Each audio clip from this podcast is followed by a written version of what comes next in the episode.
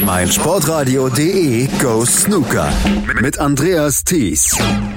Die Saison 2018-2019 im Snooker ist ein Vierteljahr alt und das wird Zeit, dass wir mal ein kleines Zwischenfazit ziehen. Herzlich willkommen zu einer neuen Ausgabe von mein Sportradio.de Go Snooker, die zum letzten Mal so heißen wird. Dazu kommen wir später dann nochmal. Herzlich willkommen auch an meine Gäste, unseren immerwährenden Experten Christian Oemmeke. Hallo Christian. Hallo Andreas. Und unser gern gesehener Gast hier in der Sendung, Kathi Hartinger. Hallo Kathi. Hallo zusammen, danke für die Einladung. Sehr, sehr gerne. Kathi, wenn du ähm, nach einem Vierteljahr dieser Saison ein Zwischen, ein erstes Zwischenfazit ziehen müsstest, wie würde das ausfallen? Ähm, ich habe darüber nachgedacht, was diese Saison schon so passiert ist im Vorfeld zu dieser Sendung. Und mir ist aufgefallen, dass mir sehr viele Turniere eigentlich gar nicht so wirklich in Erinnerung geblieben sind. Ähm, deswegen ist mein Zwischenfazit, dass es eigentlich ein bisschen zu viel Snooker gibt. Ähm, ansonsten ist mein Zwischenfazit, dass das Paul Hunter Classic einfach super war ähm, und ich mich jetzt auf die kommenden Monate mehr freue, glaube ich, als ich Spaß an der bisherigen Saison hatte. Geht dir das ähnlich, Christian? Wie zu viel Snooker, verstehe ich nicht. Es gibt immer noch Wochen im Snooker-Kalender, wo kein Snooker gespielt wird. Ähm, ja, Spaß beiseite. Also ich verstehe, was Kati meint, das ist klar. Ähm, wir haben sehr viele Turniere gehabt, sehr viel auch schon, was passiert ist. Man kommt einfach nicht mehr dazu, ein Turnier wirklich sacken zu lassen, weil ähm, im, Prinzip schon das nächste ansteht. Ähm, ich musste tatsächlich nachgucken, welche Turniere Kyron Wilson gewonnen hat, bevor ich jetzt in die Sendung hier gegangen bin. Es ist schon schwierig, dem allem wirklich zu folgen und dem allem Rechnung zu tragen, was in der Saison passiert ist. Aber ähm, so ist es besser definitiv als vor zehn Jahren, wo es dann acht, vielleicht neun Turniere in der gesamten Saison gab und von daher finde ich das okay. Also ich persönlich äh, muss immer wieder die Parallelen zum Tennis ziehen. Beim Tennis weiß ich auch nicht, wer vor fünf oder sechs Wochen die Turniere gewonnen hat. Von daher, da auch da gibt es viele Turniere, an die man sich nicht wirklich immer noch weiter dran erinnert. Aber insgesamt bleibt ein Saisonfazit. Und ich kann ähm, Katis Gedanken meiner Meinung nach kann ich sie bestätigen, zu sagen, bislang hat mich noch nicht so richtig viel vom Hocker gehauen. Ja, wir haben einzelne tolle Leistungen bekommen. Wir kommen ja auch gleich noch auf Kyron Wilson zum Beispiel, wir kommen auf Mark Selby, wir kommen auf Jack Lisowski zu sprechen. Aber so es ist noch bis jetzt noch nicht so richtig hängen geblieben. Und da teile ich das, was Kati gesagt hat, komplett. Ich freue mich jetzt auf die nächsten Monate, weil jetzt kommen erst die richtig großen Turniere dann noch, ähm, auch wenn die China Championship schon gewesen ist ähm, und das ein großes Turnier war. Aber so richtig, die Saison fängt jetzt erst an, habe ich das Gefühl.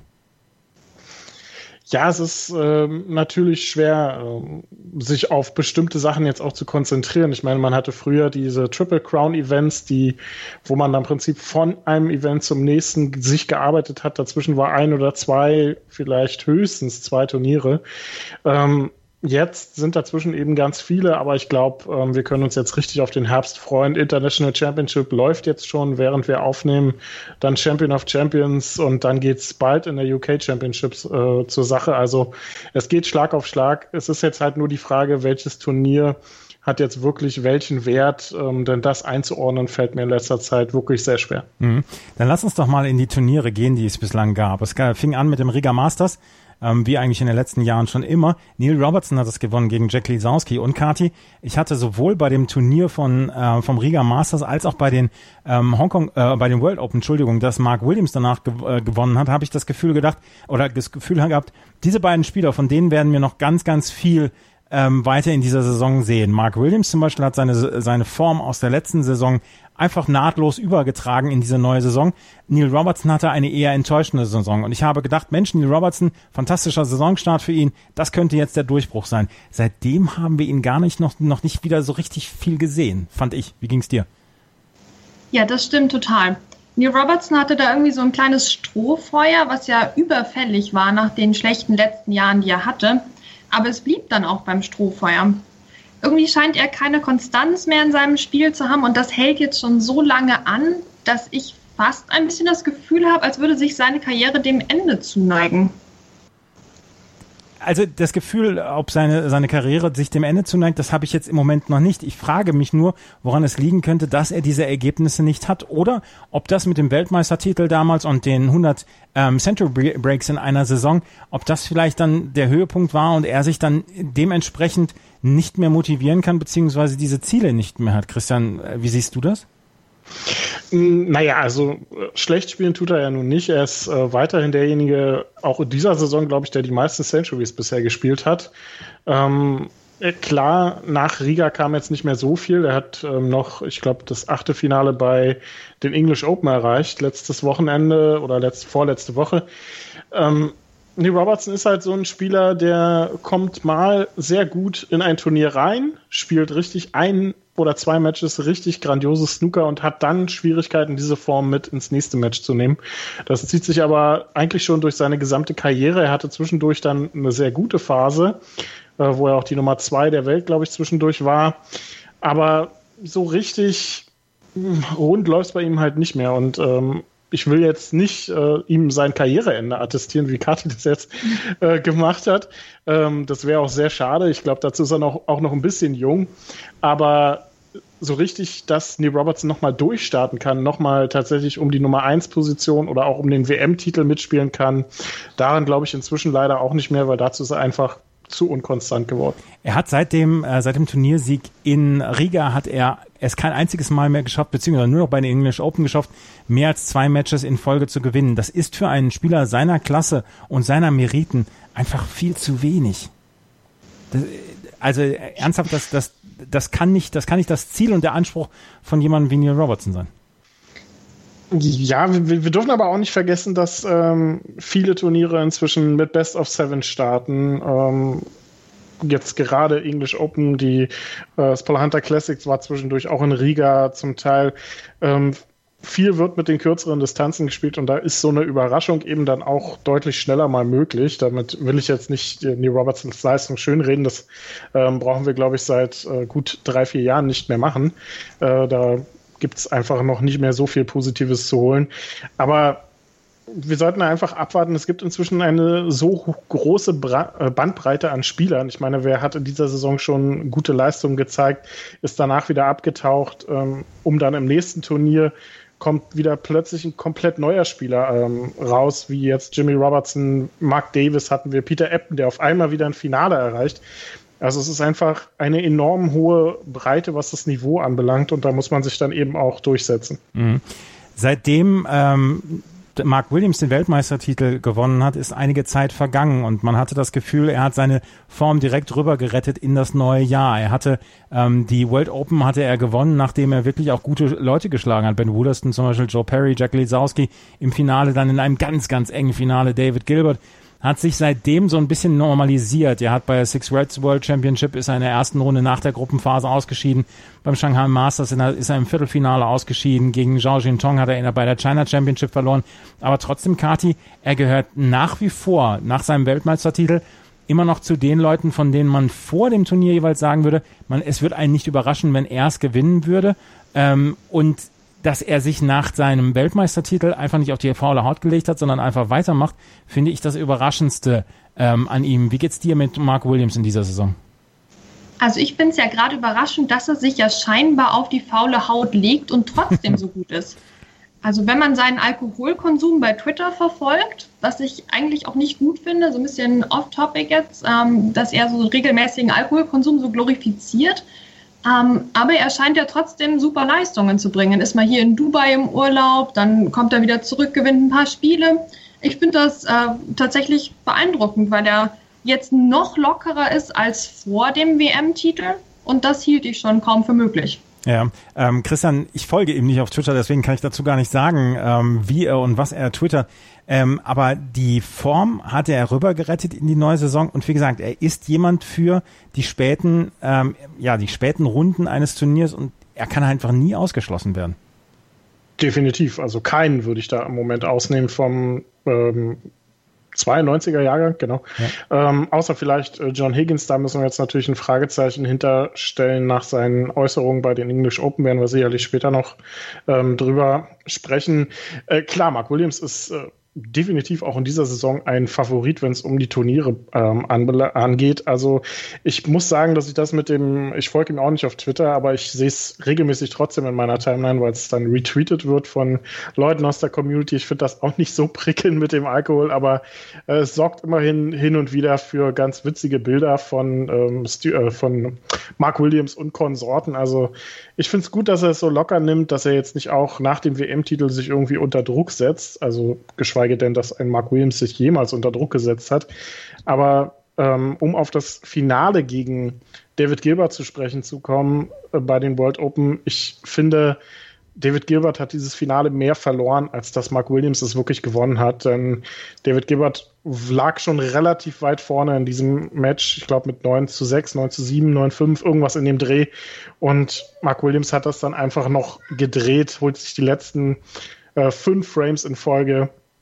Ähm, und da hat mir David Gilbert so leid getan, weil ich glaube, das war für ihn in seiner Karriere die beste Chance auf den Titel und dass er die verpasst hat an diesem Tag, das wird ihm noch eine Weile nachhängen und genauso ist es ja auch gekommen. Seit dem Match, äh, seit dieser Finalniederlage hat er, glaube ich, ein oder zwei Matches noch gewonnen und das war es bisher für David Gilbert und das finde ich sehr schade. Mhm, er hat bei den Secret.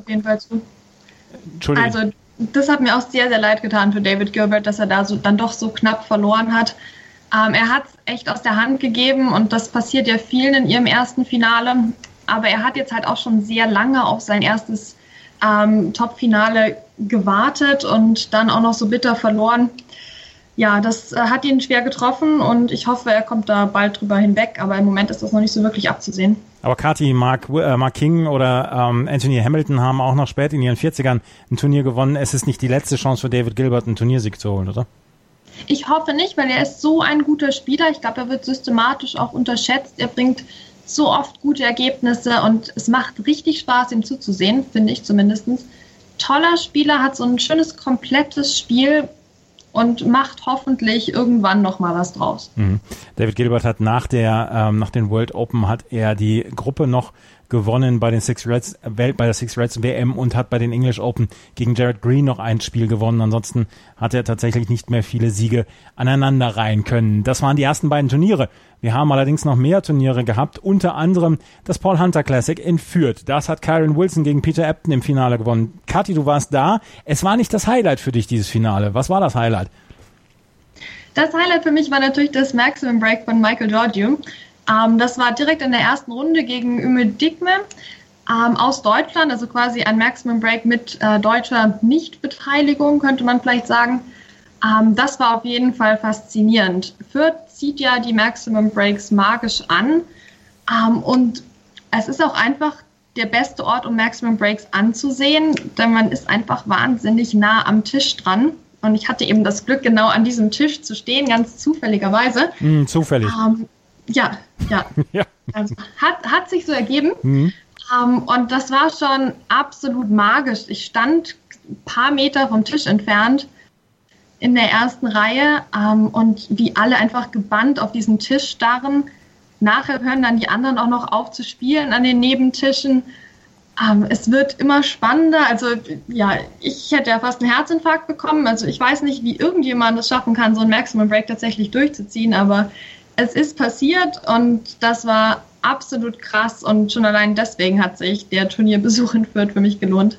Ähm, fand das, äh, er fand das Spiel dann an einem dieser fünf, sechs Tische, die nebeneinander ähm, stehen, statt, ja? Das war quasi dieser Diagonaltisch. Es gibt ja zwei größere Sets mit Tischen und einen, der so komisch so ein bisschen ja. dazwischen steht. Und genau das war der Tisch. Ah, mhm. ähm, dementsprechend recht gut einsehbar von verschiedensten anderen Tischen. Ähm, und also was ich auch sehr beachtlich fand, am Nebentisch ging da eigentlich gerade ein Spiel zu Ende oder zumindest hat sich so eine Pause ergeben. Das heißt, es, relativ viele Leute sind quasi am Tisch vorbeigelaufen ähm, während des Breaks und es war sehr viel Wechsel an Publikum und eigentlich relativ unruhig bis sagen wir mal 80 Punkte ungefähr. Ähm, und trotzdem hat, hat er das so flüssig durchgezogen ähm, dass man sich bis zu den Farben eigentlich oder bis zur letzten Roten überhaupt keine Sorgen gemacht hat, dass der jemals beschießen könnte. Mhm. Dann wird es so ein bisschen wackeliger. Es hat ein bisschen die Position verloren auf dem Tisch, aber das alles trotzdem halt durchgezogen und weggelocht. Und die letzte schwarze war dann wieder sehr einfach und ähm, wurde dann auch souverän gelocht und dann war der Jubel natürlich groß. Michael Giorgio hat nicht das einzige Maximum Break gespielt, da, nämlich äh, Jamie Jones hat am gleichen Tag noch gegen Lee Walker ein Maximum Break hinterhergelegt. Kathi hat gerade erzählt, dass ähm, führt, dass das Paul Hunter Classic dann die Maximum Breaks anzieht. Es ist ein ja durchaus eigenes Turnier, dadurch, dass sehr viele Tische nebeneinander stehen, dass überall eingesehen werden kann, ähm, wer auf den anderen Tischen spielt. Christian, was glaubst du, warum die äh, Spieler hier dann ja auch wieder nicht die ganz großen Namen dabei, beziehungsweise wenig große Namen dabei, dass die ihre Leistung so bringen können, dass dann Maximum Breaks auf den Tisch gezaubert werden? Äh, ja, wenn man es äh, dann tatsächlich auch fertig bringt, dieses Maximum Break sich dann auch anzugucken und nicht irgendwo ist und es verpasst, so ja. wie ich, nämlich bei beiden Maximum Breaks es fertig gebracht hat, hab die nicht zu sehen. Ähm, ich glaube, es ist so ein bisschen die, die Atmosphäre einfach in, äh, in Fürth beim Paul Hunter Classic. Alles ist so ein bisschen, es wirkt gar nicht so wie ein Weltranglistenturnier, es wirkt mehr so wie, naja, eine, eine Exhibition mit etwas mehr Spielern. Und ähm, man, man hat dann, glaube ich, verspürt dann auch nicht diesen ganz großen Druck. Es geht nicht um das Riesenpreisgeld. Ähm, man spielt gegen vielleicht auch mal niedrig platzierte Spieler. Und dann läuft es eben auch irgendwann mal ein bisschen besser. Das kann auch leben. Michael Giorgio hat, glaube ich, nach seinem Maximum Break mit einer der fürchterlichsten Partien äh, des Turniers gezeigt, um dann Mutigme überhaupt äh, zu schlagen. Ähm, und ist ja dann auch in der nächsten Runde, glaube ich, rausgeflogen. Ähm, es ist halt einfach diese familiäre Atmosphäre dort, äh, das, was alles so ein bisschen lockerer macht. Und das macht es dann auch, glaube ich, einfacher, so ein Maximum dann auch am Ende durchzuziehen. Und was dann natürlich auch noch mit dazu reinspielt, einfach weil die Zuschauer so nah dran sind und dann auch so gut mitgehen, ähm, ohne jetzt da überheblich zu sein, aber ich glaube, deutsche Fans sind mit die besten, was das Feiern beim Snooker mit angeht. Also das, äh, das Mitgehen und Mitfiebern mit dem Match, das äh, motiviert dann den Spieler vielleicht auch noch mal ein bisschen mehr, eine richtig gute Leistung zu zeigen. Und das macht es dann auch, glaube ich, so ein bisschen aus. Deswegen wäre es auch sehr schade, wenn es äh, tatsächlich die letzte Ausgabe des Paul Hunter Classic gewesen sein sollte. Zumindest in der Form. Die weitere Austragung dieses Turniers hängt, wie du gerade gesagt hast, so ein bisschen in der Luft. Die Sponsorensuche wird dann auch nicht leichter, die Spieler heranzubekommen für ein relativ kleines Turnier, wo vorher dann ja auch noch ähm, Turniere stattfinden in Asien, danach dann auch wieder Turniere in Asien stattfinden, ist nicht ganz so leicht. Ähm, Kathi, was denkst du, was äh, die Paul Hunter Classic für eine Zukunft haben? Vor allen Dingen, weil sie ja den Namen eines Spielers trägt, der ja der in der gesamten Snooker-Szene unglaublich beliebt war und nach wie vor unglaublich beliebt ist und dem ein ja ein Ruf wie Donnerhall nach ähm, nachgeht. Ja, was das betrifft, ähm, haben wir ja so ein bisschen jetzt das Problem, dass ich glaube ja die Masters-Trophäe mittlerweile auch nach Paul Hunter benannt ist. Ja. Liege ich da richtig? Genau. Das, ähm, als das verkündet wurde, habe ich mich auf der einen Seite gefreut, auf der anderen Seite hatte ich auch ein bisschen Bauchschmerzen, weil damit quasi dieses Alleinstellungsmerkmal des Paul Hunter Classics in Fürth ein bisschen verloren gegangen ist. Ähm, von daher glaube ich, wird das marketingtechnisch nicht mehr so die große Rolle spielen, zumindest von offizieller Seite jetzt aus. Ähm, so wie ich das sehe, geht es erstmal darum, das Turnier überhaupt am Leben zu halten, sei es als Einladungsturnier, also quasi ein Turnier, wo man ein paar Topspieler einlädt und die auch entsprechend bezahlt und ansonsten auffüllt mit Spielern, die irgendwie spielen wollen und Interesse haben. Ähm, oder einfach als ganz normales Pro-Am, so ein bisschen vielleicht wie das Turnier in Wien, was nach der Saison ja auch immer stattfindet.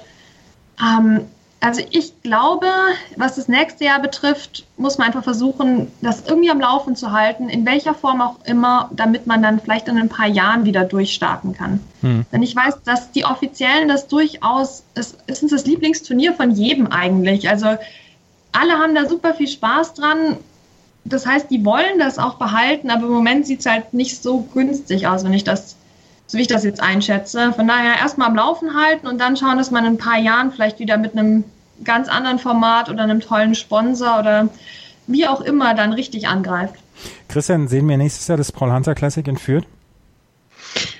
Es wird definitiv stattfinden. Ähm, in welcher Form ist dann halt nur unklar. Ich befürchte, wenn es tatsächlich nicht mehr ein offizielles Turnier von World Snooker ist, ähm, sei es jetzt ein Einladungsturnier oder ähm, ein Weltranglistenturnier, ähm, wird es, glaube ich, schwer werden, das dauerhaft am Leben zu halten. Ähm, es stand ja zur, es steht ja zur Wahl, ob es eventuell auch wieder wie früher, was Kati schon gesagt hat, so ein bisschen an Wien angelehnt oder an andere Pro-M-Turniere, ähm, wieder eben so ein Turnier wird, wo man dann ein paar Topspieler hat, ein paar andere Spieler. Ich befürchte nur, dass der Zuschauerzuwachs oder der Zuschauerstrom dann deutlich nachlassen wird, egal welche großen Namen man da ähm, noch mit rankriegt, weil also zum Beispiel, wenn ich jetzt persönlich davon ausgehe, ich habe einen relativ weiten Weg nach Fürth. Äh, ich glaube, für ein Pro-M würde ich da nicht hinfahren.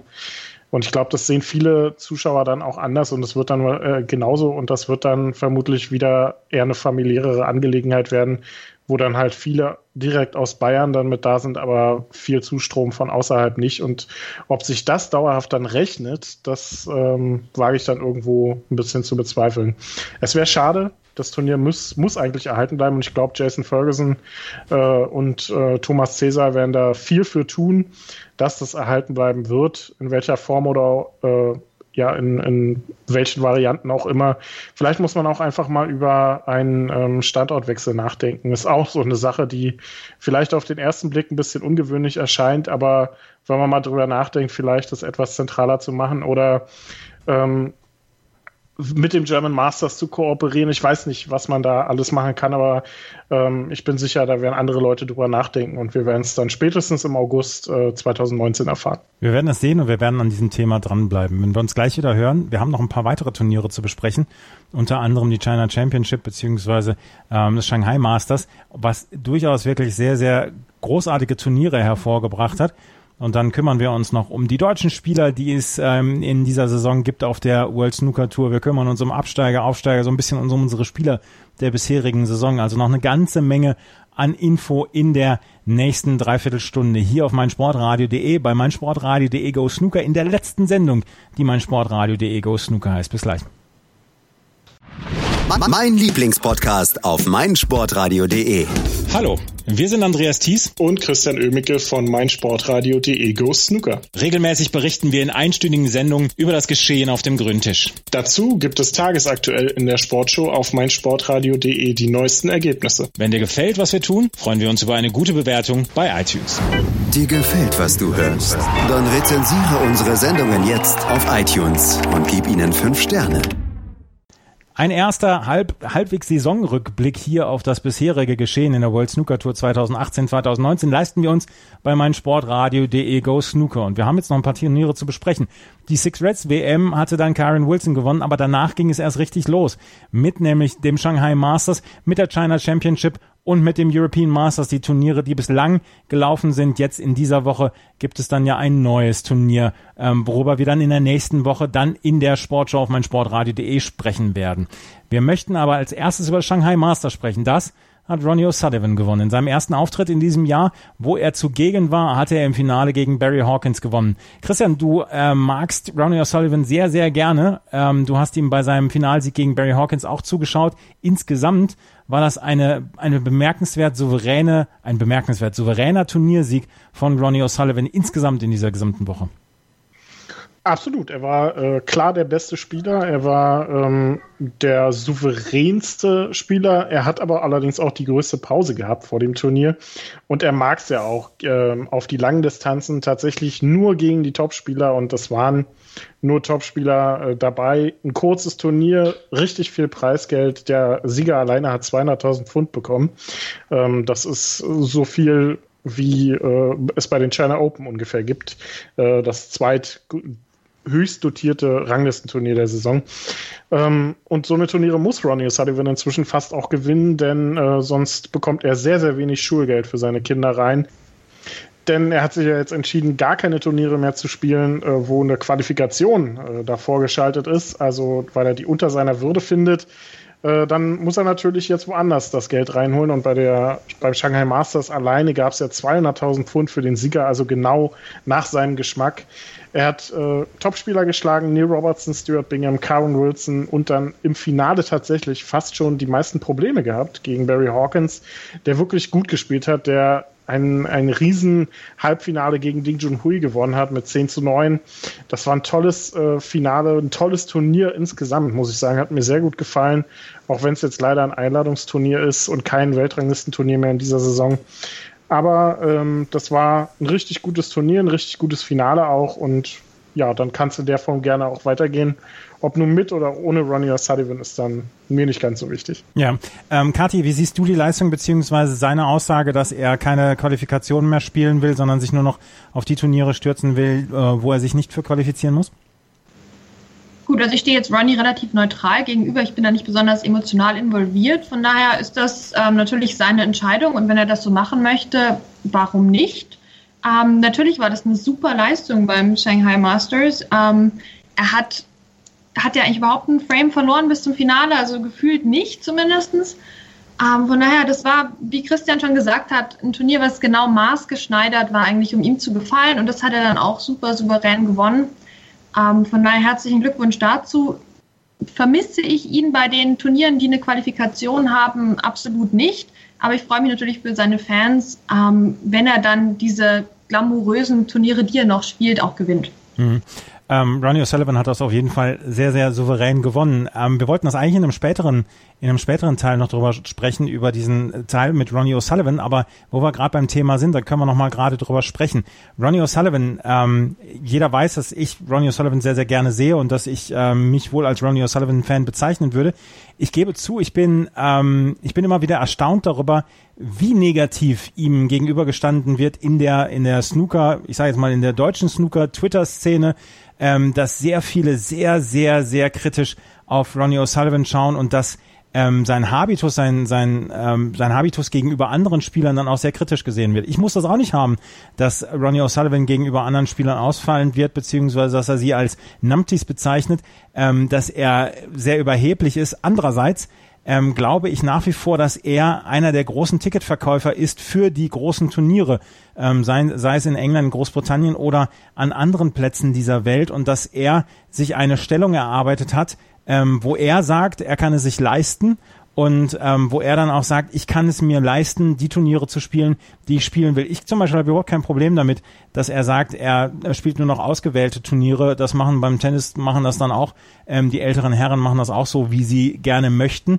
Ähm, dass er sich abfällig gegenüber anderen Spielern äußert, geschenkt. Das ist doof. Das, das, das muss ich auch nicht haben. Der Rest, das gebe ich ganz offen zu. Ich verstehe es nicht, ähm, warum warum das ähm, stromlinienförmig sein muss wie bei allen anderen Spielern.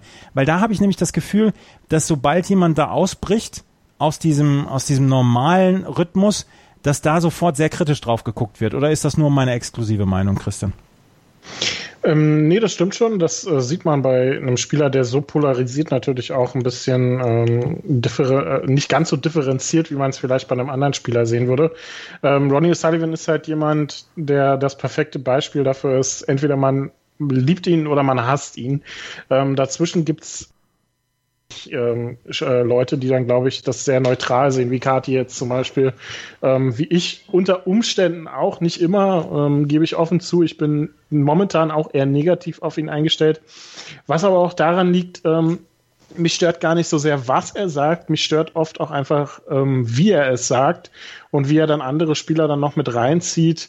Ähm, jetzt auch äh, die Spekulation, dass äh, John Higgins und Ding Junhui äh, auch nicht, äh, auch gerade nicht spielen, weil sie gar keinen Bock auf diese Qualifikationen haben und sowas, obwohl das ganz andere Gründe hatte, dass Ding Junhui jetzt einfach ähm, länger bei seiner kleinen Tochter sein möchte, dass äh, ein John Higgins eben im Finale stand bei einem Turnier und dann nicht am nächsten Tag wieder beim European Masters antreten wollte.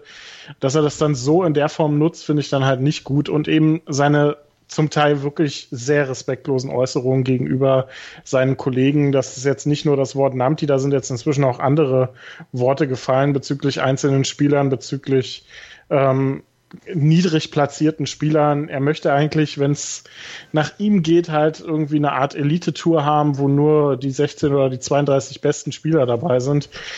Kann er gerne äh, drüber reden, kann er auch gerne verlangen, das ist mir relativ egal. Ähm, aber ich finde halt an irgendeiner Stelle hört es dann ein bisschen auf, äh, in der Form und in der Art und Weise einfach, wie er das sagt. Und da finde ich, ist dann auch jede Kritik berechtigt. Ähm, man kann es klar differenzierter sehen und vielleicht auch mal ein oder zweimal drüber nachdenken, ist das jetzt wirklich so bekloppt, der Vorschlag, den er da macht.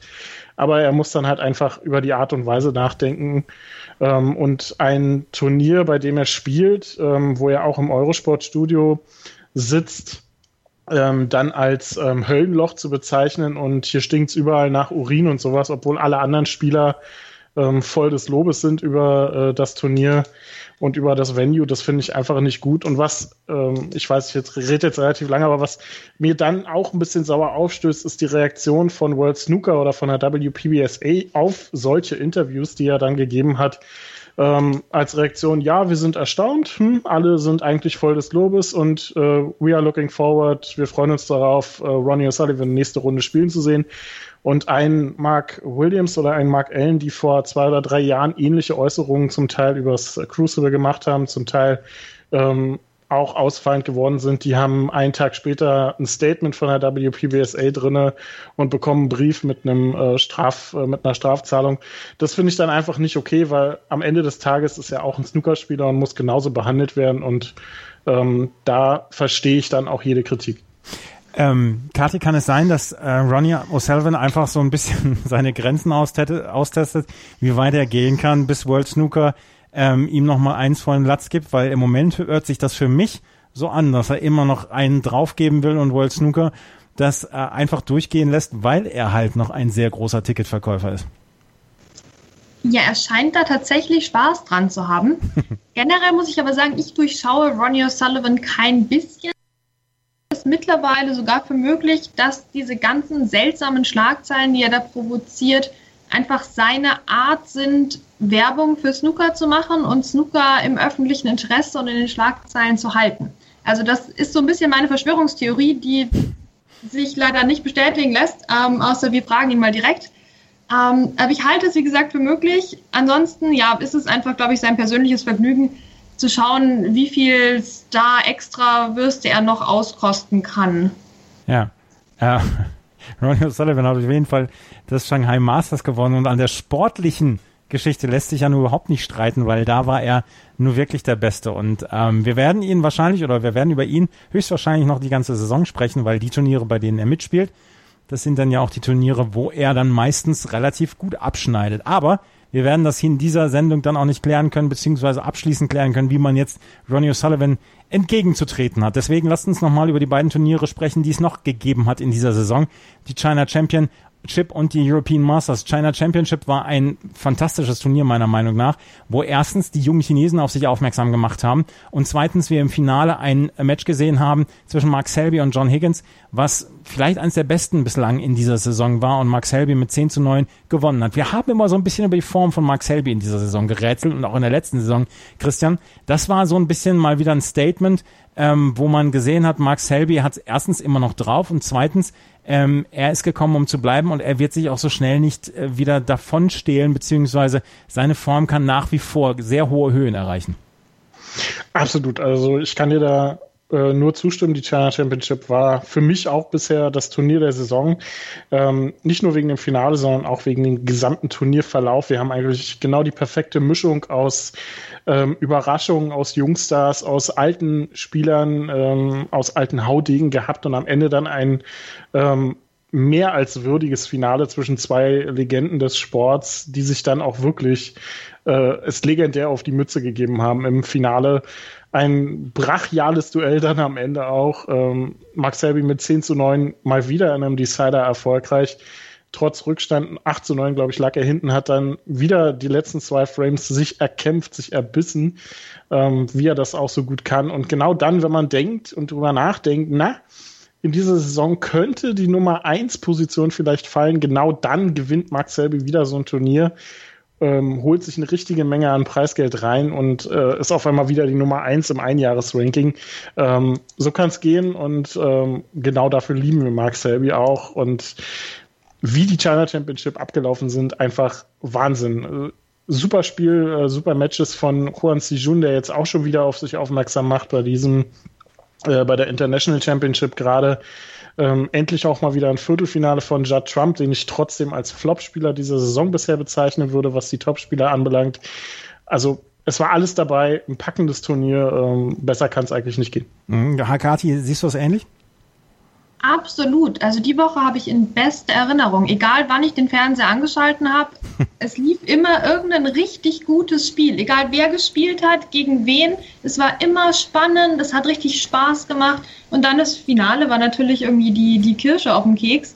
Ähm, John Higgins, der ja ein bisschen amtsmüde wohl ist, hat gekämpft bis zum letzten. Mark Selby hat gewonnen noch dazu die Gewissheit, Mark Selby spielt wieder wie Mark Selby, wenn nicht noch ein bisschen offensiver, als wir ihn sonst schon gesehen haben. Also ja, was will man denn mehr?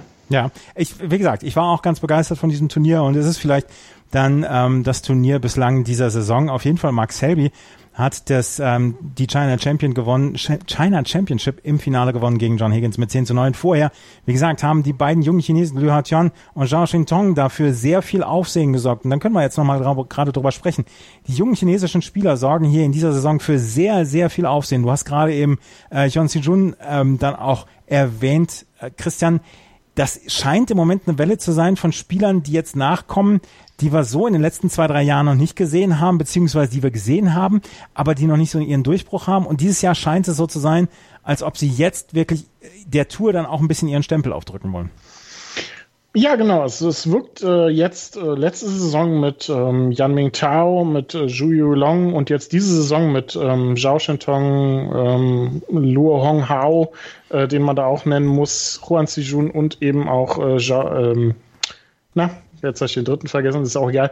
Ähm, es wirkt so ein bisschen, als wenn wir in dieser Saison tatsächlich die Früchte ernten von dem, was man seit Jahren sagt. Da sind so viele junge Chinesen, die nachkommen und die jetzt äh, endlich sich präsentieren und sich zeigen und das dann einfach nicht gemacht haben, sondern eben auf der Tour waren und ja, da irgendwie so rumgedümpelt haben und jetzt zeigen die dann eben auch endlich die Leistung. Und das ist sehr erfrischend ähm, zu sehen, vor allem ein, ein Juan Sijun, der mich sehr begeistert bisher in dieser Saison. Ähm, quasi vollkommen frech und äh, unbeeindruckt darauf losspielt. Auch Xiao Shintong, der ähm, bisher glaube ich, sogar in den Top 16 ist, was die Saisonjahres, äh, also die Saisonrangliste anbelangt.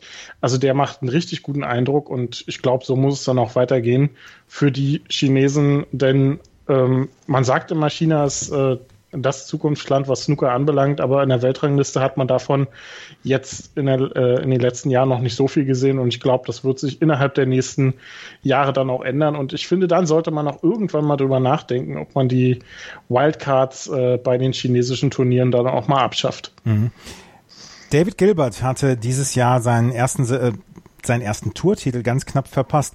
Wer dieses Jahr seinen ersten Tourtitel geholt hat, das war Jimmy Robertson. Der hat nämlich das European Masters gewonnen in Lommel in Belgien und er hat es im Finale gegen Joe Perry gewonnen, nachdem er im Halbfinale schon Mark King besiegt hatte, im Viertelfinale Mark Allen und in der Runde davor gegen Anthony McGill, damals noch mit 4 zu 3, ähm, hatte 3 zu 0 zurückgelegen. Jimmy Robertson hat so ein bisschen die Cinderella-Geschichte in dieser Saison bislang geliefert, indem er dieses Turnier gewonnen hat. Ähm, Kathi, das ist eine, eine von diesen schönen Geschichten. Ich habe die Namen äh, Mark King und Anthony Hamilton vorhin schon erwähnt. Das lässt sich nahtlos in diese Reihe mit einführen, oder? Jimmy Robertson, den sehen wir schon länger auf der Tour, hat aber nie so richtig den Durchbruch. Und zack, jetzt gewinnt er die Europe das European Masters und gehört damit zu den Turniersiegern auf dieser Tour. Das war eine ganz große Geschichte in meinen Augen. Auf jeden Fall. Also es war auf jeden Fall so eine Cinderella-Geschichte, nur dass er noch irgendwie ein bisschen härter gearbeitet hat als Cinderella, habe ich das Gefühl. Denn er gehört ja jetzt schon seit längerem zu den grundsoliden Spielern, die immer relativ weit kommen und dann gerade dann ausscheiden, wenn sie im nächsten Spiel quasi Riesenaufmerksamkeit bekommen würden. Ähm, von daher Riesenleistung von ihm, aber die hat sich durchaus angekündigt. Also für mich war das jetzt keine absolute Wundertüte ähm, sondern das Ergebnis harter und ähm, ausdauernder Arbeit bei ihm. Und natürlich sehr beeindruckend, dass er das wirklich durchgezogen hat im Finale. Also ich war davon tatsächlich ein bisschen überrascht. Man sieht das ja oft genug, siehe David Gilbert, dass da noch der große Einbruch kommt. Und der kam ja auch streckenweise bei ihm dann im Finale, aber er hat sich dann zusammengerissen, hat das Ding durchgezogen und von daher ist das eine super Geschichte und er scheint das ja von den Leistungen auch so ein bisschen jetzt weiter mitzunehmen. Also ich würde jetzt mal davon ausgehen, dass wir im Laufe der Zeit vielleicht noch einen weiteren Titel für ihn sehen. Anthony Hamilton hat es nach seinem Turniersieg nicht geschafft. Mark King, die Ergebnisse waren danach auch eher wechselhaft. Ähm, Christian, was spricht für Jimmy Robertson, dass er jetzt wirklich in diese erweiterte Weltspitze, sage ich mal, vorstoßen kann? Es muss ja nicht die absolute Weltspitze sein, ähm, weil das kann man nicht von jedem verlangen, gerade weil die Weltspitze im Moment so so gut dann auch spielt. Aber was spricht dafür, dass er es dann eventuell in die erweiterte Weltspitze schafft und vielleicht dann auch irgendwann nochmal einen Turniersieg folgen lassen kann? Ich glaube, für ihn spricht ähm, das, genau das, was Kadi gesagt hat, diese Konstanz, die er eigentlich schon seit Jahren an den Tag liegt, die sich aber ähm, in Ergebnissen noch nicht wirklich ausbezahlt hat. Man, ich meine, man muss sich ja mal vor Augen halten, wie lange der schon auf der Tour ist und eigentlich immer, ja, mal hier und dort ein kleines Highlight setzt, eigentlich souverän immer in den Top 48 ist, mal ab und an an den Top 32 schnuppert. Aber der hat vor dem German Masters in diesem Jahr noch kein einziges Mal das Viertelfinale erreicht. Ähm, hat es dann in Berlin geschafft und jetzt eben äh, beim European Masters äh, dann auch erstmals in Halb ins Halbfinale, ins Finale und dann auch äh, den Titel geholt. Und dass er das durchgezogen hat bis zum Ende, das gibt ihm, glaube ich, nochmal äh, richtig viel Selbstvertrauen. Ähm, er selbst meinte ja schon, er hat damit überhaupt nicht mehr gerechnet. Ich hoffe mal, dass das ähm, insofern nicht stimmt, dass er jetzt nicht sagt, oh, jetzt habe ich meinen Titel und ähm, jetzt kann es mir dann auch egal sein, jetzt spiele ich einfach nur so drauf los. Es muss weitergehen, er muss weiter so hart arbeiten, wie er es bisher gemacht hat und dann sehe ich keinen Grund, ähm, warum Jimmy Robertson nicht äh, tatsächlich noch mehr Titel holen kann. Denn dass er Snooker spielen kann, das zeigt er seit Jahren und ähm, jetzt scheint sich dann auch endlich in Ergebnissen dann auch auszuzahlen. Und er ist ja auch erst 32. Von daher, da gibt es ja noch ein paar Jahre vor ihm. Ne? Absolut, ist ja auch kein Alter. Ich meine, heute kann man auch mit äh, Mitte 40 noch sehr erfolgreich Snooker spielen, wie ähm, ein gewisser Jahrgang zeigt und wie auch viele Spieler zeigen, die dann äh, in diesem Alter noch ihren ersten Titel holen. Insofern braucht sich auch, glaube ich, dann Mark Davis, super Übergang, ähm, gar nicht grämen. Vielleicht äh, schlägt die Stunde für ihn ja dann auch noch. English Open ist ein fantastisches Stichwort, weil da hat Stuart Bingham nämlich das Turnier gewonnen gegen Mark Davis und der wartet auch noch nach wie vor auf seinen ersten Turniersieg. Christian, das war eine sehr enge Geschichte, wo Mark Davis ja gerade im Halbfinale gegen Ronnie O'Sullivan so eine Weltklasse-Leistung gebracht hatte, ähm, dass er ihn mit 6 zu 1 damals besiegt hatte. Da hätte man ihm eigentlich den Turniersieg sehr gegönnt, aber Stuart Bingham war an dem Finaltag auf jeden Fall der solidere. Ja, man hat äh, äh, beim Finale eigentlich schon das Gefühl gehabt, dass selbst die, die meisten Stuart Bingham-Fans ähm, eher auf der Seite von Mark Davis waren, weil der einfach so lange schon auf der Tour mitspielt, ein Sympathieträger ist, auch immer so ein bisschen unter dem Radar schwimmt, was auch daran liegt, dass er ähm, unzählige Male schon das Halbfinale bei Weltranglistenturnieren erreicht hat, es aber einfach nicht ins Finale gebracht hat.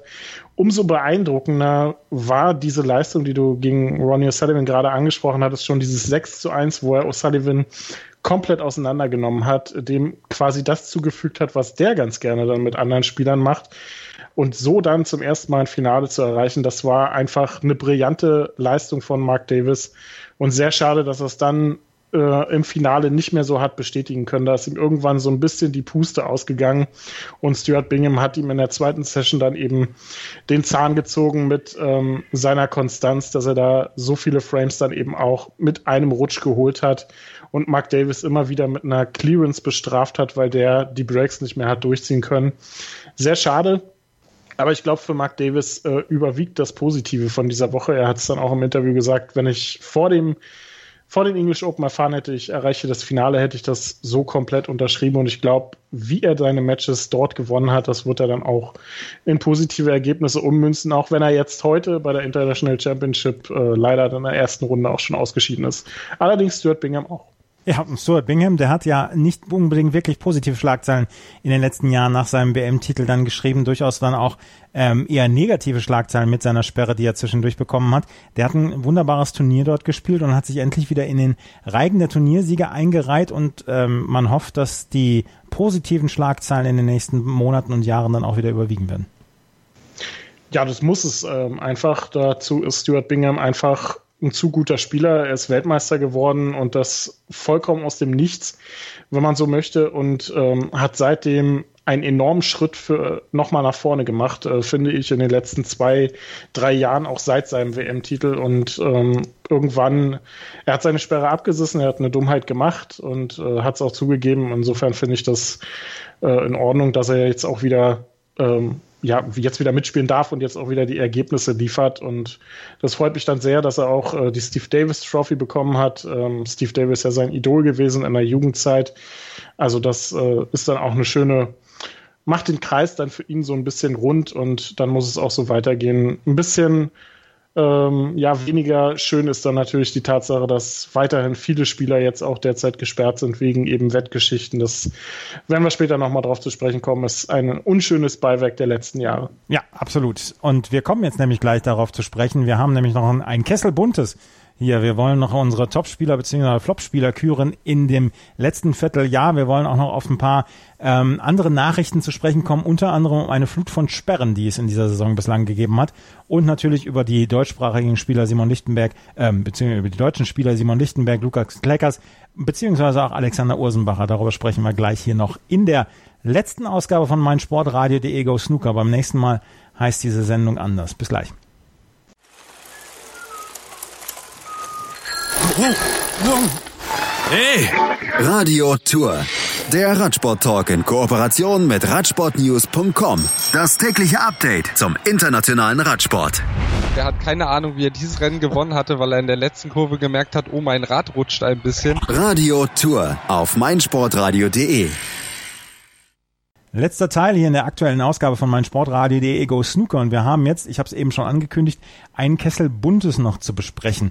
Ähm, wir haben deutschsprachige Spieler in der letzten Saison dann oder in dieser Saison auch dabei, unter anderem zwei deutsche Spieler mit Simon Lichtenberg und Lukas Kleckers und Alexander Ursenbacher aus der Schweiz. Und Kathi, die beiden deutschen ähm, Lukas Kleckers und Simon Lichtenberg hatten das ein oder andere Erfolgserlebnis bislang. Wie würdest du ihre Saison bislang hier einschätzen? Gut, also Lukas hat ja jetzt auch wieder Spiele gewonnen, ähm, was ja nach dem Ende der letzten Saison schon wirklich eine, eine gute Nachricht ist. Dennoch fehlt mir bei ihm im Moment so ein bisschen, dass das ja auch ähm, höher gerankte Spieler, also wesentlich höher gerankte Spieler ärgern kann. Das sehe ich im Moment gerade nicht so und das bräuchte er ja, um noch irgendwie den Klassenerhalt zu schaffen. Ähm, anders sehe ich das im Moment bei Simon Lichtenberg. Der ist ja gerade quasi in der Orientierungsphase auf der Main Tour, ist die erste Saison. Er ist ja auch nicht über die Q-School gekommen, ähm, was, glaube ich, auch noch ein bisschen mehr Matchhärte jetzt vermittelt ähm, als die anderen Qualifikationsmöglichkeiten. Er hat, finde ich, im Moment noch nicht besonders viel falsch gemacht. Er hat das einzige Spiel gegen einen realistischen Gegner, sag ich mal, hat er gewonnen. Ähm, und ansonsten hat er auch wirklich Pech bei der Auslosung. Das wird sich irgendwann ändern und von daher bin ich da noch hoffnungsvoll, dass da noch was geht. Bei Lukas Kleckers deutet es halt im Moment darauf hin, dass die Profizeit dann auch Ende der Saison wieder vorbei ist. Mhm. Lukas Kleckers braucht jetzt ein paar Ergebnisse, um wirklich wieder unter die Top 64 oder um, unter die Top 64 zu kommen, um sich die Tourkarte auch fürs nächste Jahr zu erspielen. Wie siehst du das im Moment, Christian, mit seinem, äh, mit den Chancen auf den Verbleib im, ähm, im Top-Kreis dieser World Snooker Tour? Also, ähm, wenn man es realistisch sieht, äh, wird er nächstes Jahr äh, im Sommer von der Tour fallen nach der Weltmeisterschaft. Äh, die Top 64 können und dürfen auch nicht mehr sein Ziel sein. Ähm, er muss eigentlich nur versuchen, sich die Tourkarte wiederzuholen direkt. Und das geht entweder über die Einjahresrangliste. Dazu bräuchte er dann allerdings auch mal so einen richtig guten Lauf ähm, in einem Turnier, dass er dann auch mal äh, ein paar Runden wirklich übersteht, um dann genügend Punkte zu sammeln, dass das funktionieren kann. Da ist er momentan auch weit, weit von den äh, Top 8 entfernt. Ähm, also andere, eine andere Möglichkeit gibt es für ihn eigentlich nicht mehr. Also da bräuchte er schon ähnlich wie Alex Osenbacher das im letzten Jahr gemacht hat bei den English Open, das Halbfinale erreicht. Es muss jetzt kein Halbfinale sein, aber wenigstens mal ein paar Runden überstehen und das vielleicht bei ein, zwei Turnieren, das ähm, wäre das Mindeste dann, dass er seine Tourkarte erhalten kann. Halte ich für sehr unwahrscheinlich. Ähm, dazu ist er meiner Meinung nach auch in diesem Jahr noch nicht so konkurrenzfähig, wie es sein dürfte. Und dazu verliert er auch einfach zu viele Decider. Das ist so ein bisschen das Problem bei Lukas Kleckers in dieser Saison. Er hat ähm, gegen Scott Donaldson geführt, ähm, hätte das Match gewinnen müssen, gegen Rory McLeod geführt, hätte gewinnen müssen. Er hat beim Paul Hunter Classic eine sehr bittere Niederlage gegen, gegen Rod Lawler auf ähm, die letzte Schwarze bekommen, wo er eine kleine taktische Fehlentscheidung dann auch gemacht hat. Ähm, das sind dann einfach Matches, die er so dann in der Form nicht verlieren darf. Aber es ist bisher äh, eine deutlich bessere Saison als letztes Jahr. Er hat Mark Williams an dem, am Rand einer Niederlage gehabt bei den World Open Qualifiern, hat es äh, wieder nach Riga geschafft und auch dort sein erstes Match gewonnen. Und ähm, ja, ähnlich gut läuft es für Simon, der hat zwei Matches schon gewonnen. Eins äh, gegen Ken Doherty bei den World Open bei der Quali und dann auch gegen Wayne Brown beim Paul Hunter Classic. Also das macht einen sehr guten Eindruck. Ich bin sehr gespannt, wie ähm, das bei Simon weitergeht. Ähm, der hat ja jetzt auch noch anderthalb Jahre vor sich und hat dann natürlich die gleiche Schonfrist wie auch Lukas Kleckers. Aber wenn man realistisch ist, glaube ich, werden wir auch in, in zweieinhalb Jahren oder in zwei Jahren noch keinen deutschen Profi unter den Top 64 haben. Und Alexander Ursenbacher? Ja, auch der ähm, macht bisher in, äh, nicht vieles falsch, um äh, Kati zu zitieren. ähm, der spielt äh, durchaus ordentlich. Er wird es natürlich auch schwer haben, ähm, sich noch unter die Top 64 äh, zu spielen, weil diese, diese Lücke einfach so enorm groß ist dann zwischen Alan McManus, der 83.000 Pfund hat, und ihm, äh, der jetzt eigentlich nur fünf Plätze darunter ist mit 47.000 Pfund, aber es ist eben, er bräuchte auch noch mal einen richtig guten Lauf, um äh, entweder sich über die Einjahresrangliste dann direkt wieder zu qualifizieren oder es vielleicht doch noch unter die Top 64 zu schaffen. Möglich ist es, aber ähm, es ist ein weiter Weg und das weiß äh, Alex Osenbacher allerdings auch genau. Mhm. Also die deutschsprachigen Spieler werden wir natürlich auch in der Zukunft hier äh, mit einem besonderen Auge dann äh, draufschauen und äh, auf jeden Fall ähm, die drei Spieler haben wir im Moment auf der Tour. Wir müssen allerdings auch über Sperren sprechen. Ähm, es hat eine Sperrenflut gegeben gegen Jude Lü zum Beispiel, gegen Kao Yupeng, gegen David John. Ähm, was ist da vorgefallen, Kati, und äh, wie sind die Sperren dann ja ausgesprochen worden?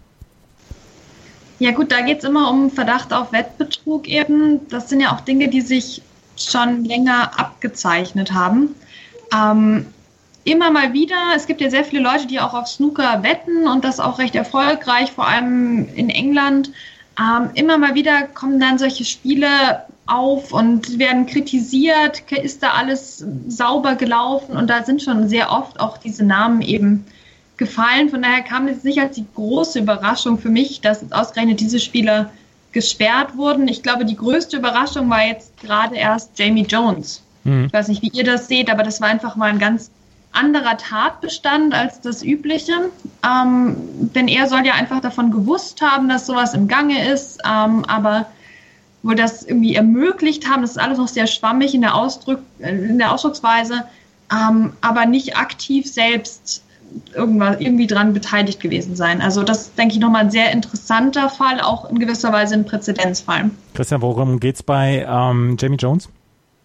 Ähm, ja, genau das. Also ähm, Judy Lü, Xiao Yupeng, David John, die wurden ja in einem Zug quasi gesperrt. David John soll da wohl auch in einer etwas größeren Aktion beteiligt gewesen sein. Das soll wohl über mehrere Jahre gehen und da auch mit äh, Spielmanipulation direkt zu tun haben. Ähm, und Jamie Jones soll wohl von einem Fall mit David John gewusst haben oder indirekt daran beteiligt gewesen sein, also es äh, ermöglicht haben, es erleichtert haben. Ähm, so wäre das, äh, das Statement wortwörtlich zu übersetzen von World Snooker. Das kann man natürlich in viele Richtungen deuten. Es kann auch einfach sein, er hat es zufällig gehört und ähm, hat einfach nicht Bescheid gesagt, was natürlich auch nicht okay ist. Ähm, auf Jamie Jones wird wohl, wenn das äh, jetzt so die Fälle Bingham, Lee und so weiter mal als Präzedenzfälle herhalten, dürfen dann auch ähm, eine längere Sperre zur Folge haben für ihn. Ähm, muss nicht unbedingt das Karriereende bedeuten, aber ist auf jeden Fall ein Riesenknacks und vor allem ein riesengroßer Name, der da jetzt gefallen ist. Vielleicht der größte seit Bingham und davor dann Lee.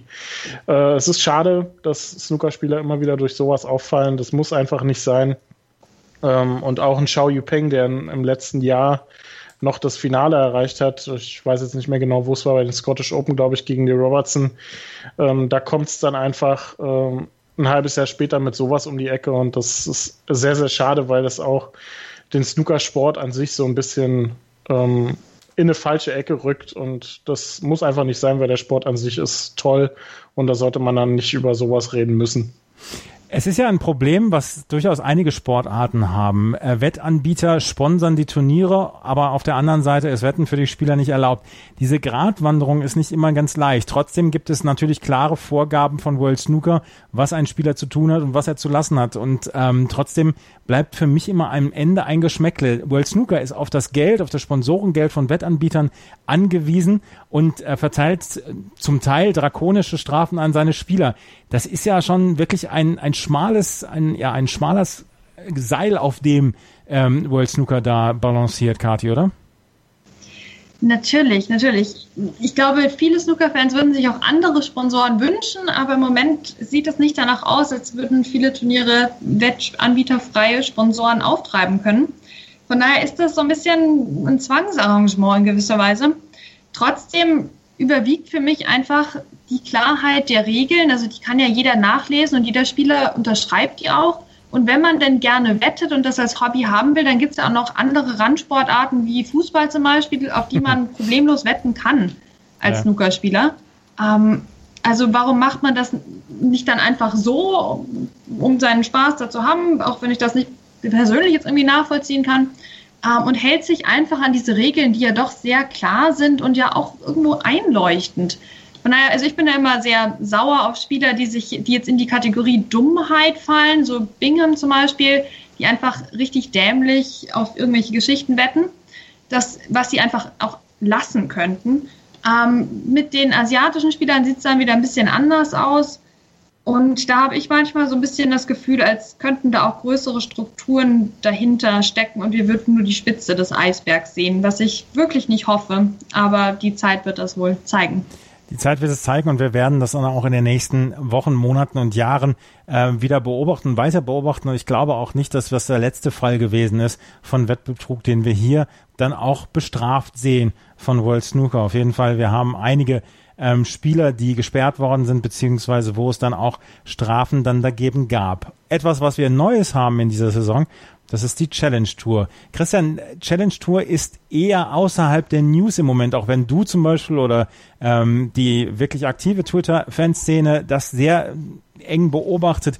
Was für Beobachtungen hast du auf der Challenge Tour bislang in dieser Saison gemacht? Also mir gefällt das Konzept äh, sehr gut. Ähm, es ist, äh, sind quasi 64 Spieler, die 64 Besten der Q-School, die nicht äh, es auf die Main geschafft haben und äh, die gemeldet haben für die Turniere, dürfen dort antreten. Es sind so kleinere Events, die dann meistens nach oder vor einem anderen Turnier ähm, der World Snooker Tour stattfinden. Und ähm, ich muss sagen, mir gefällt das Format sehr gut und ich finde es gut, dass die Amateure dort auch ein äh, ein Turnier haben, wo sie auf Profimaterial spielen können und sich dann auch quasi direkt für die Main Tour qualifizieren. Die besten zwei Spieler nach den zehn Turnieren, wir haben bisher sieben gesehen, qualifizieren sich dann auch äh, direkt für die Main Tour wieder. Ähm, eine Randnotiz könnte man noch anmerken, es sind einige Turniere, die sehr, sehr schlecht wahrgenommen werden. Vor allem das äh, in Fürth zum Beispiel, das in, äh, in Lommel war jetzt auch nicht so prickelnd. Also es sind einige Turniere, die, ähm, wo die Spieler meiner Meinung nach die Chance verpassen, sich hier mit, ähm, sich in Matchpraxis anzueignen und ähm, auch sich für die Main Tour zu qualifizieren. Ähm, Spieler, spielertechnisch ragen bisher drei Akteure raus. Das sind zum einen David Grace, der äh, dass Kati sehr freuen wird, als einziger Spieler bisher zwei dieser Turniere gewinnen konnte. Und dann auch Brandon Sargent und äh, Mitchell Mann, die hier sehr konstant agieren und immer sehr weit kommen. Also zwischen den drei Spielern werden die beiden Main Tour Tickets dann wohl vergeben werden. Also ähm, eine sehr gute Tour. Auch deutsche Spieler sind mit dabei. Felix Frede unter anderem und Umut Digme, die haben schon mal mitgespielt, ähm, sind bis jetzt aber leider noch nicht so weit gekommen. Christian hat es gerade gesagt, David Gray schon mit zwei Turniersiegen. Ähm, Kathi, ich kann davon ausgehen, dass du diesem Konzept der Challenge Tour auch einiges abgewinnen kannst. Absolut, das ist eine tolle zweite Liga. Ähm, natürlich freue ich mich persönlich für David Grace und habe mich noch mehr gefreut, dass ein Challenge Tour Event direkt nach dem Paul Hunter Classic stattgefunden hat, sodass ich das Ganze auch live verfolgen konnte. Es hat durchaus seinen eigenen Charme, weil da natürlich quasi keine Zuschauer sind, ähm, aber trotzdem sehr, sehr gutes Snooker gespielt wird. Von daher kann ich einen Besuch empfehlen, sollte irgendjemand in der Gegend sein für eines der Turniere. Vor allem war diese Challenge Tour aber bitter nötig, Denn wir kamen ja aus dieser Situation mit den vielen PTC-Turnieren der European Tour, wo jeder Amateur quasi überall ständig spielen konnte, rein in eine Situation, wo letzte Saison, ich glaube, Paul Hunter Classic und Gibraltar die einzigen Turniere waren, wo man als Amateur melden konnte und auf super Bedingungen getroffen ist. Ansonsten gab es da nicht viel Spielpraxismöglichkeiten.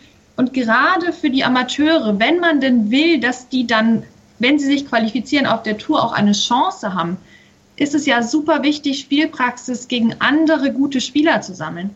Von daher finde ich das bitter nötig und sehr, sehr gut, dass World Snooker und die WPBSA da diese entsprechenden Strukturen auch geschaffen haben. Mhm. Auch hier werden wir natürlich in den nächsten Monaten darüber berichten, dann auch auf meinsportradio.de, wie das Ganze ablaufen wird, beziehungsweise wie das Ganze abläuft und wer die Main Tour Tickets bekommt auf der Challenge Tour 1 ähm, der Dinge, die in dieser Saison neu eingeführt worden sind und die allenthalben eigentlich gute Kritiken bekommen haben. Das sind die Nachrichten, die wir bislang so haben in dieser Saison.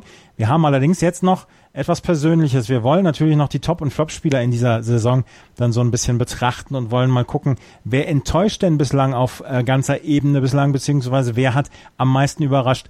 Christian, wenn du dir zwei Spieler raussuchen dürftest, die dir am besten gefallen haben und zwei, die dir bislang am schlechtesten gefallen haben, welche Namen sind das? Ähm, am besten gefallen ähm, haben mir bisher Jack Lisowski und Karen Wilson, muss ich sagen. Karen Wilson nicht nur, weil er ein Fürth gewonnen hat, sondern einfach, äh, weil er diese bittere Halbfinalniederlage bei der WM so gut abgeschüttelt hat und auch in dieser Saison wieder sehr gut spielt. Leider laufen da die letzten Wochen jetzt nicht mehr ganz so gut und ähm, Jack Lisowski einfach, weil er jetzt seit einem guten halben Jahr oder sagen wir seit einem guten Dreivierteljahr endlich das zeigt, was man seit Jahren von ihm erwartet, nämlich dass er in die letzten Runden eines Turniers vorstößt, vielleicht auch mal um seinen ersten Ranglistentitel jetzt mitspielt. Den hat er in Riga noch knapp verpasst und danach jetzt öfter mal Viertelfinale, Halbfinale, aber ich glaube, der klopft mit riesen äh, mit, mit riesengroßen Fäusten an die Tür und da wird es nicht mehr lange dauern. Und Flop-Spieler, das sind äh, für mich muss ich sagen, leider, da ich äh, ja so ein bisschen Fan von ihm bin, ähm, Judd Trump und auch ein bisschen Martin Gold, denn ähm, die spielen beide sehr, sehr unkonstant in dieser Saison. Martin Gold hat jetzt, glaube ich, noch gar nicht wirklich was gerissen. Ich äh, hoffe, dass da irgendwann noch mal wieder ein paar Siege reinkommen, denn der fliegt völlig unter dem Radar bisher in dieser Saison. Ding Junhui würde ich hier eventuell auch noch mit reinziehen, aber der hat eben noch nicht so viel gespielt, um es vergleichbar zu machen. Und Judd Trump einfach, weil ähm, ja, der hat jetzt über ein Jahr lang keinen Titel mehr geholt, spielt, glaube ich, deutlich unter seinen Möglichkeiten. Ich weiß nicht, ob er sich selber zu stark unter Druck setzt. Und äh, da missfallen mir dann auch so, off, äh, so offensichtliche Interviews, in denen er sagt, ja, ich glaube, ich muss ein bisschen konstanter spielen. Äh, ja, klar, muss er das. Äh, und da fehlt einfach, da fehlt ihm einfach momentan ein ganz großes Stück zu den anderen Topspielern. Kati, zwei Top- und zwei Flop-Spieler aus deinem Mund. Um, ähm, Top-Spieler für mich Mark Selby, weil er endlich wieder wie Mark Selby spielt diese Saison und noch dazu gefühlt einen Ticken offensiver, was mir sehr gut gefällt. Um, ähm, dann wahrscheinlich etwas überraschend Ben Wollaston, um, ähm, weil er einfach jetzt Mark Selby in einem unmöglichen Entscheidungsframe geschlagen hat und auch ansonsten ähm, mittlerweile wieder gut spielt und das, obwohl er das krasseste Formtief hatte, was man sich vorstellen kann. Also im August hat er zwei Spiele zu null hintereinander verloren gegen Spieler, die er normalerweise um drei Uhr nachts schlagen würde. Hat keinen Frame mehr gewonnen, es lief überhaupt nichts zusammen und er hat sich dann so aus diesem Loch rausgezogen. Ähm, und jetzt eben endlich mal Mark Selby, die Welt Nummer eins, geschlagen. Ähm, von daher erwarte ich mir viel von Ben in dieser Saison und zähle ihn deswegen auch schon zu den Top-Spielern. Ähm, Flop, ja, ich muss leider auch sagen, Judd Trump, ich meine, da muss doch jetzt mal was kommen. Ich gucke dem eigentlich auch gerne zu. Ähm, von daher schließe ich mich da Christian an. Also ja, der muss jetzt einfach mal was zeigen. Ähm, ansonsten wahrscheinlich am ehesten noch Luca Brissell. Von dem sieht man auch sehr, sehr wenig. Ähm, vielleicht straft er mich ja dann Lügen im Champion of Champions, wenn er sich dann noch qualifiziert über die Nachrückerliste. Ähm, aber unser top-europäischer, also kontinentaleuropäischer Spieler bringt irgendwie gerade nicht so wirklich was auf den Tisch. Ähm, von daher hoffe ich mal, dass sich das noch ändert. Also ich glaube, Judd Trump steht wirklich bei jedem auf der Liste, was die Enttäuschungen in dieser Saison angeht, bislang, weil das, was er geliefert hat, ich habe auch nicht das Gefühl, dass er sich so richtig an, am eigenen Schopf rausziehen mag, dass er weiß, ähm, woran es liegt, dass er weiß, woran er arbeiten muss. Ich habe manchmal das Gefühl, dass er so Niederlagen geschehen lässt. Und das ist etwas, was ich glaube, was Spitzenspieler nicht passieren darf. Ähm, Judge Trump habe ich natürlich auch auf der Liste der Verlierer und ich würde dann auch noch Luca Brissell dazu nehmen, weil letztes Jahr um diese Zeit haben wir darüber gesprochen, dass er zu den Spielern des, des bislang des Vierteljahres dann gehörte und seitdem hat er eigentlich so gar nichts mehr hinbekommen. Bei ähm, Spielern wie Martin Gold zum Beispiel hätte ich jetzt gesagt, der hatte seine gute Phase und das, was er jetzt liefert, ist vielleicht nicht mehr sein Top-Level, aber es ist sein Level, was man vielleicht noch so von ihm erwartet. Ding Junhui ist für mich ein Rätsel. Ähm, ich glaube, er kann so viel mehr und er zeigt es nicht. Ähm, bei den Topspielern hätte ich jetzt gesagt, ähm, ich bin ein ganz, ganz, ganz großer Fan von Karen Wilson geworden. Ähm, ich mag sein Spiel, ich mag die Art und Weise, wie er am Tisch steht, wie er sich insgesamt gibt, was, was Snooker angeht. Ich glaube, er ist ein, ähm, die Engländer nennen es Breath of Fresh Air für die Snooker-Tour. Und ähm, ja, von ihm bin ich absolut überzeugt. Ähm, wenn ich noch einen zweiten Spieler dazu nehmen würde, dann wäre es vielleicht Jack Lisowski, obwohl ich von dem schon in den letzten fünf Jahren eher etwas mehr dann auch erwartet hätte, ähm, dass er schon ein bisschen früher auf dem Niveau ist, auf dem er jetzt zu sein scheint. Das sind so meine Namen, die ich im Moment habe. Ähm, Widersprüche dagegen, Christian?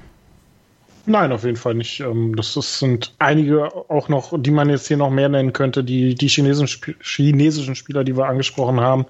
Ähm, ein Noppon sein Kamm, der wirklich sehr konstant spielt in letzter Zeit. Also ähm, es gibt viel viel Gutes im Moment auf der Snooker Tour. Insofern volle Zustimmung. Es gibt im Moment sehr viel Gutes auf der Snooker Tour. Was für ein fantastisches Schlusswort von dir, Christian. Das war mal wieder eine Stunde, etwas mehr als eine Stunde. Mein Sportradio, die Ego Snooker. Das nächste Mal firmieren wir schon unter dem neuen Namen. Christian, können wir schon sagen, wie es heißen wird? Ja, ich glaube, die Katze können wir aus dem Sack lassen. Also mein Sportradio.de Go Snooker wird demnächst äh, Total Clearance heißen. Genau, Total Clearance. ja, unsere Sendung wird ab der nächsten Sendung Total Clearance heißen. Ähm, es wird eine Neuerung geben bei meinsportradio.de. Ab dem 1. November gibt es ganz große Neuigkeiten hier auf dieser Seite meinsportradio.de. Da könnt ihr dann mal raufschauen, beziehungsweise unserem Twitter-Account folgen, at meinsportradio, beziehungsweise at msrgo snooker Dort werden wir dann auch täglich dann in der nächsten Woche über die, das Snooker-Geschehen berichten und dann werdet ihr dort auf dem Twitter-Account dann auch informiert, wann es neue Podcasts gibt. Kati, vielen Dank für deine Unterstützung in dieser neuen Sendung. Hat sehr, sehr viel Spaß gemacht und ich freue mich aufs nächste Mal. Christian Almecke, Kathi Hartinger und Andreas Thies sagen Tschüss, bis zum nächsten Mal. Vielen Dank fürs Zuhören. Auf Wiedersehen. Mein Sportradio.de Go Snooker mit Andreas Thies.